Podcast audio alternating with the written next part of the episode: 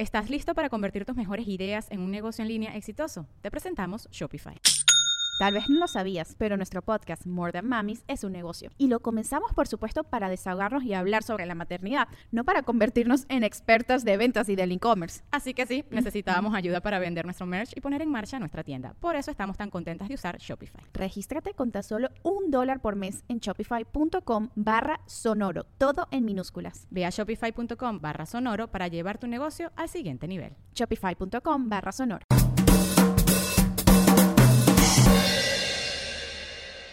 Hello, mi gente amada y bienvenidos al episodio 76 de Bla Bla Bla. Les hablo así, bajito, bajito, pegado al micrófono. Este es el episodio es ASMR, ASMR. Saben, ¿no? ASMR. Que todo es aquí pegadito así. Ay, ay, ay, ay. Ay, ay, ay, es una gorda que se come siete camarones y los chupa. Imagínate ponerle unos audífonos a un camarón y mostrarle un programa de esos de ASMR de una gorda comiendo camarones, el bicho llorando. ¡Ah! ¡Ah! Llorando, pobrecito el camarón. Eh, bienvenidos al episodio 76 de Bla Bla Bla. Muchísimas gracias a todos los que están escuchando. Les recuerdo que este es el fragmento inicial del programa con la noticia principal y el episodio completo está en patreon.com slash bla bla bla podcast. Suscríbanse ahí. Gracias. Tengo un anuncio muy importante. Este, ¿cuándo es que es el 14 de febrero? Oye, no puede ser que yo me olvide de las fechas tan rápido, pero ya les voy a decir. Tengo la última presentación de Felicidad Stand Up Comedy, la última, última, última de la historia. Que, oye, ¿no? ¿Cuál, ¿cómo es que es la fecha? Ya les voy a decir la fecha. Es la última de la historia. Es el 3 de febrero. O sea, ya. Es la última función de Felicidad Stand Up Comedy. Este, mm, la despedida. Me alegra mucho, ya estoy escribiendo el nuevo show, así que bueno, voy a tener este último show que siempre es muy emocionante porque es la última vez que haces esa rutina. Yo soy de las personas que cree que los chistes hay que matarlos y ya y no decirlos más. O sea, yo no puedo estar ocho años con la misma rutina eh, porque me aburre, o sea, realmente siento, entiendo la comodidad de estar eternamente con la misma rutina, pero a mí me, me aburre. Entonces es un, bueno, el momento en el que te despides de esos chistes es como, bueno, cuando se toca por última vez un disco, ¿no? Eh, por cierto, se murió Manzanero, no tiene nada que ver, pero se murió. Tenía 85 años, lo mató el, el coronavirus, que bueno, son de esas cosas que uno dice, bueno. Este, ok. Miren, vamos a hablar de el Bitcoin, señores. Llegó el momento de hablar de nuevo del Bitcoin porque primero leí un artículo fantástico en el New York Times. Debo también decir que cantidad de gente me lo envió para que hablara de eso. Eh, ya como me tienen mordido, ¿no? Me encanta.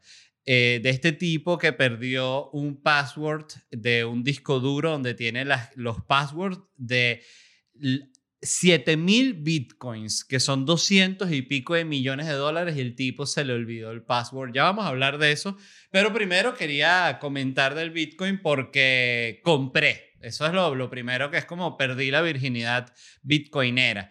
Eh, ya compré Bitcoin. Eh, quiero hacer una crítica constructiva, por favor, y sin ningún tipo de mala vibra, porque sé que siempre lo digo, por estadística, gente que está escuchándome en este momento son fanáticos del Bitcoin, un porcentaje de ellos. Eh, cuando dije que quería comprar, la grandísima mayoría, por no decir todos, no me atrevo a decir que todos, pero sí me atrevo a decir que la grandísima mayoría me dijeron, no compres, no te dejes llevar por el FOMO, el fear of missing out, ¿saben? El miedo a quedarse por fuera que llaman, ahorita se dice FOMO, es como, bueno, de estas expresiones eh, gringas que tiene todo el sentido porque si tú dices eh, el FOMO, suena mucho mejor que decir, para miedo a quedarse por fuera, este, coño, miedo a no ir para el baile, Miedo a no ir para el baile, miedo a quedarse por fuera, coño, miedo a quedarse por fuera. Las siglas son MQPF, o sea, MQPF. tengo en QPEF. ¿Qué es eso? Miedo a quedarme por fuera. Coño, pero tú eres estúpido. Di FOMO. Bueno, tengo FOMO. Entonces me dijeron, no te dejes llevar por el FOMO. ¿no? Me lo decían mucho. Debo decir que muchas personas fueron eh, específicas con el término FOMO. No te dejes llevar por el FOMO, cuidado con el FOMO, no compres Bitcoin ahorita, que el FOMO, eso fue cuando el Bitcoin estaba en 16. El Bitcoin en este momento, vamos a hacer este ejercicio que nos encanta, ¿no? Hacerlo. Em, Bitcoin. A ver en cuánto está. Está en 38.600. O sea, yo cuando estaba en 16 dije compro, todo el mundo no compres no compres. Va a ser pérdida en este momento. Está en un pico. Ya va a bajar en 38. Por cierto, llegó a 45. Yo compré antes de que estuviese en esto. Entonces, estoy dentro de todo contento. Capaz ahorita se derrumba, ¿no? Pero lo que quiero decir, de nuevo, constructivo, eh, crítica constructiva, es que hay mucha especulación y la gente realmente no sabe cómo se va a comportar. Entonces es como Incluso también medio irresponsable decirle a la gente que, mira, no te dejes llevar por el FOMO, porque es que si de repente después lees un artículo, no, la vaina va a estar subiendo hasta el 2050, bueno, entonces realmente en ningún momento va a ser FOMO, ¿ah? ¿Sí o no? Este, el punto es que están equivocados. Arréchense y todo lo que quieran, pero es así. La única forma de que no estén equivocados es que la vaina en menos de un año baje que sea 11, 12 y ahí sí puedes decir, ah, si hubieses comprado en diciembre, fíjate, ya incluso aguantándolo un tiempo así. En fin, yo igualito no voy a darle la razón nunca. Eh, ¿Qué era lo que les iba a decir del Bitcoin? Bueno, que compré y me sentí súper emocionado porque dije, bueno, déjame comprar compré un poquito de Bitcoin, un poquitito, pero ya me sentí como parte del juego y caí de inmediato en la adicción. Fue impresionante, lo que es una fiebre, ¿no? Está, estuve, yo creo que como dos días, dos días, sí, dos días pendientísimo del precio, pero, pero que no revise otra cosa. O sea, saben que uno revisa Twitter, uno revisa Instagram. No, no revisé nada de Twitter ni Instagram. En ese sentido, para dejar las otras redes sociales, el Bitcoin fue lo mejor que me pasó. Estaba Bitcoin, ¿cuánto va? Ay, ¿será que compro más? Debería vender. No, ya hay que aguantar. Lo que pasa es que está, está pasando lo de Trump, está pasando lo de Trump, cuidado. Bueno, estaba vuelto loco, vuelto loco. Pero bueno, gocé una bola, este, fue una buena fiebre, fue como ir a, a, un parque de diversiones, algo así. Este, que la descargas un rato, pero ya después me la hillé. Y. Y me gustó mucho. Este, entonces, bueno, eh, ahorita yo también, eh, para que sepan, voy a empezar, porque esto sí vuelve loco a la gente fanática del Bitcoin. Voy a empezar yo a dar consejos de Bitcoin. Se mueren ahorita. No, ¿cómo? Pero no te escuchas a ti mismo. Se nota que no sabes nada. Bueno, justamente por eso voy a empezar a dar consejos solo para molestar. Eh, compren, compren ya, ya hoy consejos Compren ya. Ahorita que me está escuchando, no importa. Esto de repente usted lo está escuchando dentro de dos años. Compre. No, pero que está ahí un pico porque eh, le acaban de dar unos tiros. Eh, compre. Compre, compre, compre, compre, compre, compre. Este. Pero bueno, miren esto. Eh, les quería hablar de que me parece muy interesante la expresión FOMO porque me da como un poquito de arrechera, no sé por qué, pero este.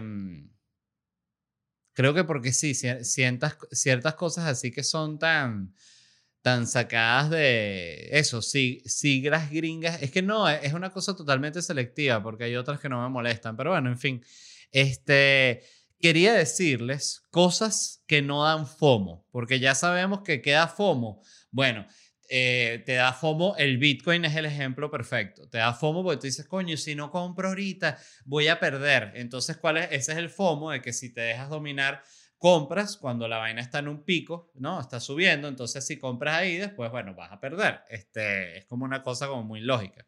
Entonces dice que tienes que controlar ese FOMO y esperar el mejor momento. Que también debo decir que es medio contradictorio porque hay tanta gente hablando del FOMO que lo que da a entender es que todas esas personas tuvieron siempre un timing perfecto. Yo no sabía nada de Bitcoin, pero yo compré en el momento exacto. Ah, soy tan genio. Miren, este, disculpen la pasivo-agresividad con la gente de Bitcoin, pero es que de verdad se ponen muy fastidiosos, me desagrada, debo decirlo. Este, y lo digo con, con todo el cariño del mundo porque me acerqué al tema del Bitcoin con total curiosidad y de verdad qué fastidio sentir ensañamiento de gente solo porque uno tocó el tema. Muy loco, muy, muy loco. No, creo que no me había pasado con nada, que es interesante también para la reflexión. Entonces, cosas que no dan FOMO. Escuchen esto, cosas que no dan FOMO.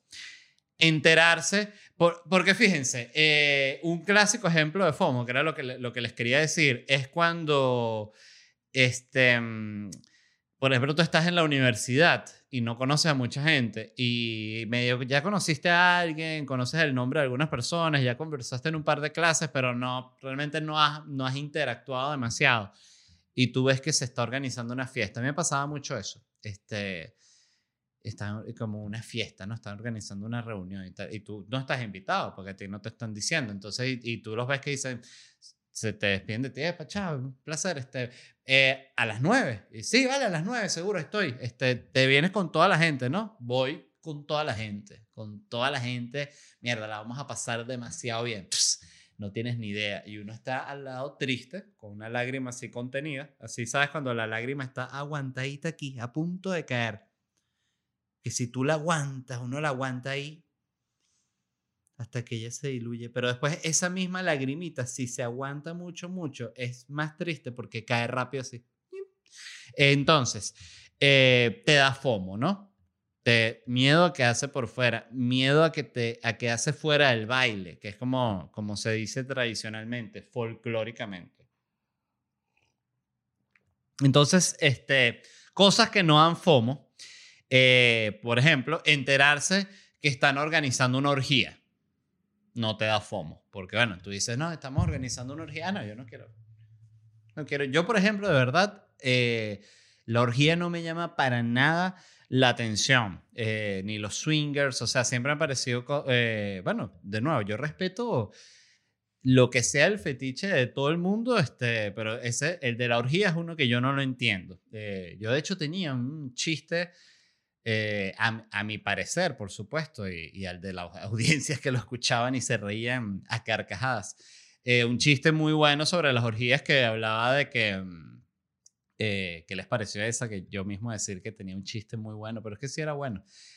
Saben que uno no es fanático de todos sus chistes, así como igual que un músico no es fanático de todas sus canciones. O sea, ahí de hecho, eh, pasa algo medio curioso, que es que si un chiste es muy exitoso y llega a ser algo que te empiezan a pedir o algo así, eh, automáticamente se, se, convierte en algo que es fastidioso y es ladilla para ti, porque es así de caprichosa es la mente, ¿qué se le va a hacer? es la naturaleza humana.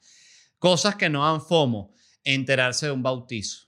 No, que, no, que se van a bautizar, coño, no quiero saber nada de bautizo. Nadie quiere ir a un bautizo. Qué impresionante como los padres no quieren ir al bautizo. Eh, el bebé no quiere ir para el bautizo. El bebé lo que quiere es estar durmiendo. Eh, el cura no quiere ir para el bautizo. ¿Quién quiere que no agarre este bebé? Mójalo ahí con... Nadie quiere, ¿no?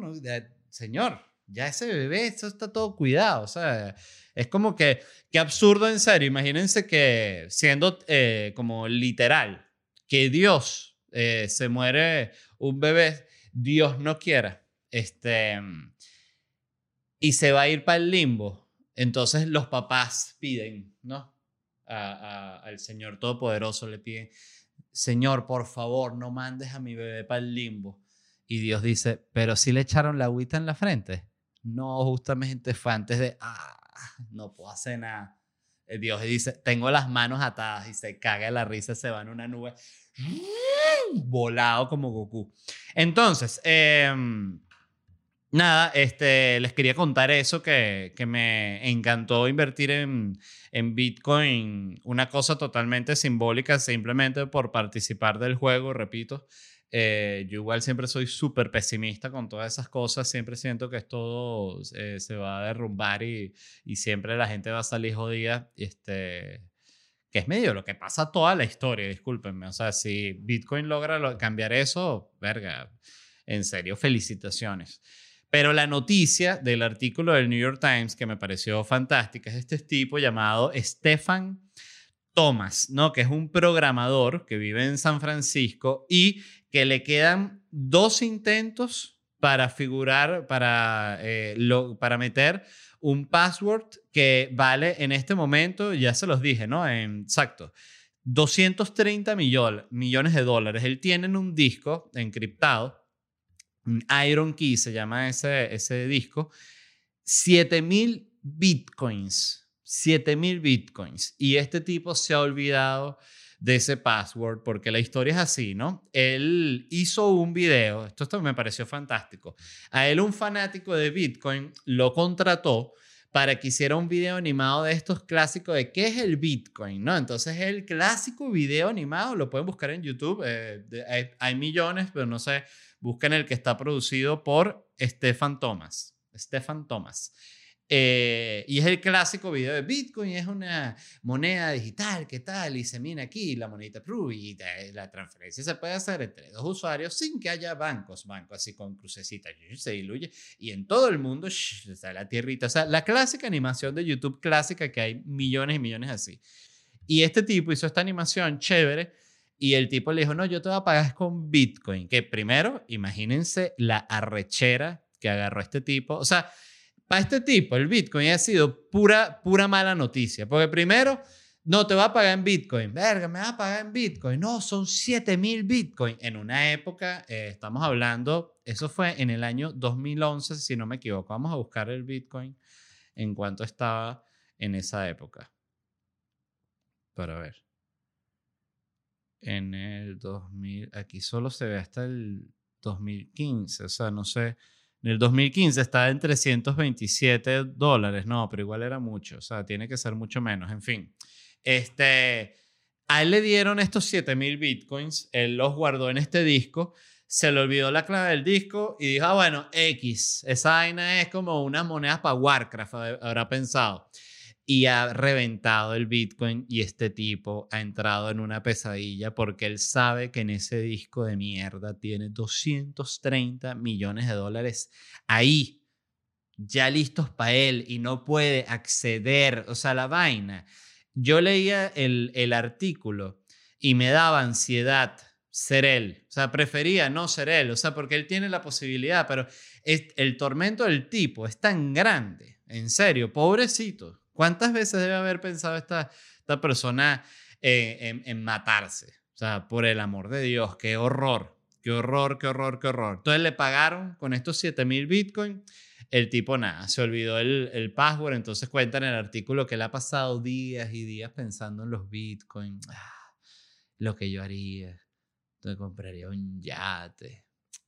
Joda, compraría toda mierda. Joda, con esos mis bitcoin el maldito disco este, debe haber agarrado unos arrecherones. Entonces le quedan dos intentos, ¿no? Para desbloquear sus bitcoins. Estuve leyendo que, que hay agencias que se dedican exclusivamente a encargarse de este peo cuando tú lo tienes, tipo, mira, que lo llaman, ah, porque escuchen esto, eh, un, un, quinto de los bitcoins que existen están perdidos porque a la gente se les olvidaron las claves. Entonces, hay ciento, lo, lo que ahorita es eh, equivalente en bitcoin a 140 billones, eh, millardos, vamos a hablar bien, 140 millardos de dólares, 140 billones de los gringos. Qué, qué horror, qué horror. Por eso la mejor manera de ahorro es el lingote el lingote de oro, tú no, no, que se me olvidó el password del lingote. que Está aquí el lingote. ¿Qué es eso? y la gente lo terquea. ¿Cómo hace el lingote? El lingote, mira, está aquí. Y te vienen a robar el lingote. Coñazo con el mismo lingote. Impresionante. Qué bella pieza, ¿no? El lingote, me encantaría tener uno. Este, que por cierto, yo me decepcioné mucho cuando me enteré que uno no compra un lingote de oro, que si tú compras un lingote de oro, te dan que si unos bonos, un papel así, que aquí está su lingote de oro. ¿Qué es eso? No, ese es el sello, ahí está. Que es que no dice, ve, todo para no darte nunca tu vaina. Entonces tú vas, no, dame el lingote. No, señor, eso se da ahorita un papel. Ajá, pero yo no estaba. El día que se decidió que ya no se daba lingote, yo quiero mi lingote de oro. Señor, que no se da lingote, se da ahorita el papel. Qué arrechera, detesto el mundo moderno. Eh, conclusiones de esto, este, el mismo tipo este dijo que él está recho con todo este concepto de que tú seas tu mismo banco, porque dice que la pregunta que le hacía era como que tú te haces tus mismos zapatos, entonces que no. Entonces el, siento que el ejemplo perfecto es la comida delivery y cocinar. O sea, si tú vas a cocinar, eh, bueno, seguramente sea más sano, probablemente, este, pero te va a llevar mucho más tiempo, vas a tener que limpiar. Si pides por delivery, te llega hecho. Este, probablemente quizás comes alguna porquería, pues dices, ay, coño, pero una hamburguesa, qué sé yo, una porquería que no te vas a hacer en tu casa, a no sé que seas un especialista en preparar porquería, pero, ¿saben? Eh, comida así pesada. Y mm, entonces, bueno, es ese balance. Pierdes mucho tiempo, el otro ahorras tiempo, pero no es tan sano. Vienes y botas y ya, el otro no tienes que limpiar. O sea, tiene su, su balance. Eh, yo lo que creo es que es, eso, los bancos existen porque ellos también tienen una función ladilla. Entonces, lo, lo interesante es que empiezan a surgir todo este montón de agencias que es como que, no, yo te manejo el Bitcoin y todo, todo, el mundo, ay, gracias a Dios, porque eso de manejar el Bitcoin era una pesadilla. Sí, sí, perfecto, dame las llaves, todo, yo te, esto está todo seguro, aquí está todo tu papel, perfecto, eh, ahorita te voy a cobrar una comisión. Sí, claro, perfecto. Todo otra vez el banco, la misma verga, o sea, todo de nuevo, como la frase esa, ¿no? Algo, algo tiene que cambiar para que todo siga igual. Entonces, bueno, eh, una vez más, compren Bitcoin. Les aconsejo que, de hecho mi consejo es este, los Bitcoin que compraron, cuando les aconsejé que compraran, vendan ahora, vendan ahorita. Ahí está la, la ganancia, rápido. No me, no me escuchen más, vendan. Mil gracias a todos los que escucharon este fragmento. Si quieren ver el episodio completo, suscríbanse en patreon.com slash bla bla bla podcast. Quiero agradecer también a la gente de Whiplash Agency, agencia digital. Pueden revisar su trabajo en Instagram, w y por supuesto en ledvarela.com.